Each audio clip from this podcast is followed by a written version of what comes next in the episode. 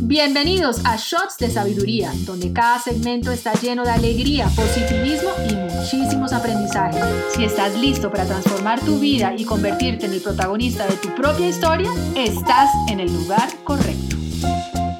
Hola, bienvenidos a este nuevo capítulo. Estoy muy emocionada de estar aquí. Bueno, ustedes dirán, ¿esta se emociona todas las semanas? Y sí, sí me emociono todas las semanas, porque precisamente no hay nada que me dé más ilusión que leer algo, aprender, reflexionar, alguna frase, algo que algún guía espiritual o algún gurú haya dicho y salir corriendo a compartirlo con ustedes. Así que sí, una vez más, estoy muy emocionada. Además, el día de hoy les traigo una información que a mí realmente me hizo así como explotar el cerebro porque me pareció que es tan sabio y tan básico que como no compartirlo con ustedes. Hay una guía eh, espiritual y escritora que yo amo que se llama Byron Katie, B-Y-R-O-N-K-A-T-I-E. Por favor, salgan a buscarla ya. Ella tiene un libro que se llama El Trabajo y lo que ella ayuda precisamente a nosotros eh, los mortales a hacer es diferenciar entre los pensamientos y la realidad. Ustedes deben estar diciendo, bueno, Alex, pero ¿cómo así? ¿Cómo así diferenciar entre los pensamientos y la realidad? Pues la mayoría de seres humanos vamos por el mundo pensando que nuestros pensamientos son reales, pensando en que todo lo que la vocecita esa nos dice 24 horas al día es la verdad.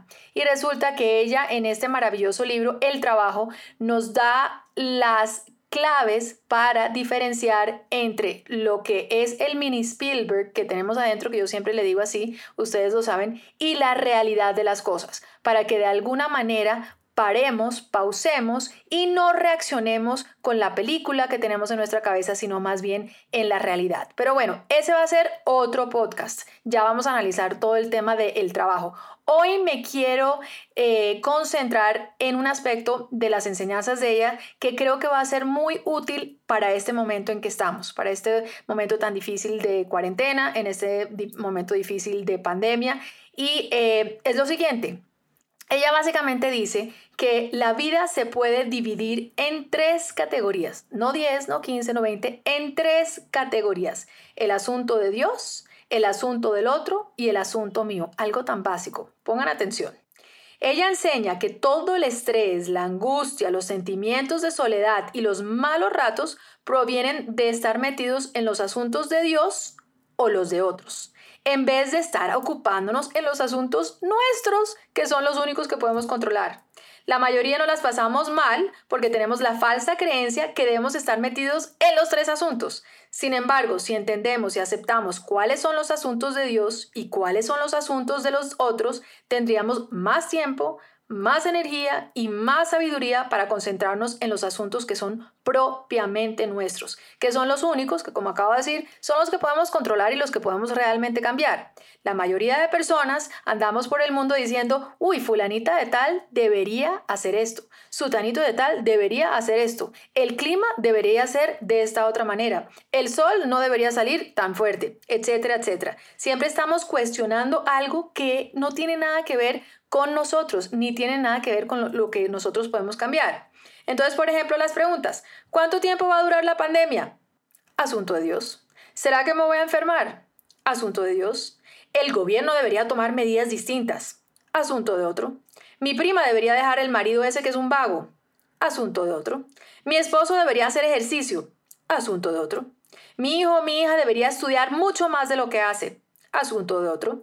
Mi pareja debería ser mucho más cariñoso de lo que es, asunto de otro. Las mujeres en redes deberían mostrarse más naturales, no tan perfectas como lo hacen, asunto de otro.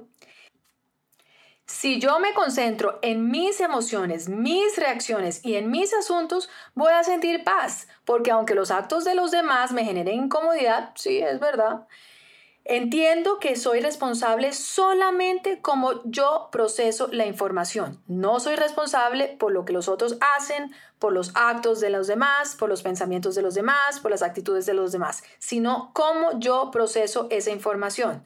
Yo no puedo supeditar mi felicidad y esperar que el otro cambie. Yo solamente puedo controlar mi felicidad según mis actos, mis pensamientos y mis... Eh, mi punto de vista. Yo sé que esto es muy difícil de entender, pero mira, vamos a decirles una cosa. Esto no quiere decir que nos tenemos que echar a las petacas y que no generemos los cambios que queremos ver en el mundo. Obviamente queremos ver que el mundo cambie en un millón de cosas y tenemos que ser activos en, en que esos cambios sucedan. Y tampoco no quiere decir que no queramos lo mejor para nuestros seres queridos, pero sí lo que quiere decir es que debemos aceptar lo que nosotros creemos que debe suceder o no debe suceder y no podemos meternos en la verdad de otra persona, así parezca obvio.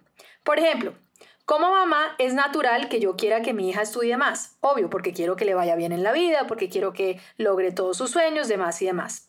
Pero yo lo puedo querer, pero eso no quiere decir que mi hija crea que ella lo debe hacer. Yo soy responsable por mi desempeño como mamá.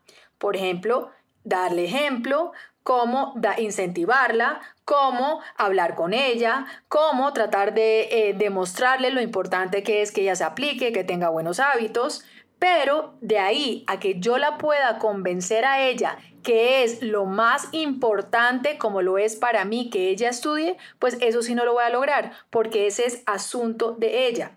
Al entender esto, yo me puedo ocupar más tiempo, más energía, más todo, a ser la mejor mamá posible, en vez de desgastarme dándole cantaleta, tratando de convencerla que hay algo que ella debe hacer.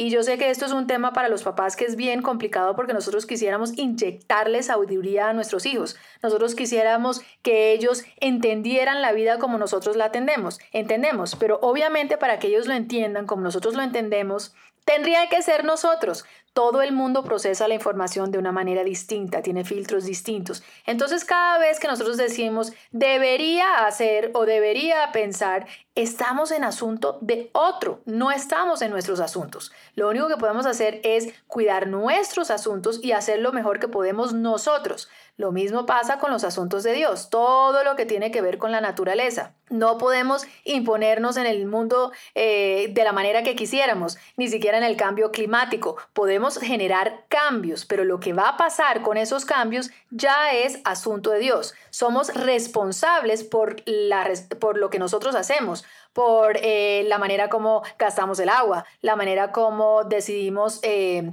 mirar el medio ambiente, cómo protegemos nuestros animales, eh, cómo protegemos nuestros ríos. Ese es nuestro asunto. Pero de ahí a que el mundo se vaya a acabar, eso sí es asunto de Dios. Entonces yo creo que esto es un proceso bastante interesante. este es un podcast un poco más corto porque yo creo que es una información bastante profunda. Y yo les voy a preguntar, ¿ustedes en qué asunto están? ¿En el asunto de otro? ¿En el asunto de Dios? ¿O por el contrario, se están concentrando en el único asunto que pueden cambiar, que es el de ustedes. Bueno, y habiendo dicho eso, al yo decirles que se concentren en el asunto de ustedes, pues es asunto de otro. Entonces yo me voy a encargar del asunto mío, que es poderles dar toda la mejor información ahorita, mañana y cada vez que pueda para que sean protagonistas de sus vidas. Y para invitarlos a mi página www.alexandrapumarejo.com y que investiguen allá cómo es este tema del círculo de la mariposa, cómo es este grupo al que se pueden unir ya sea de una manera mensual, semestral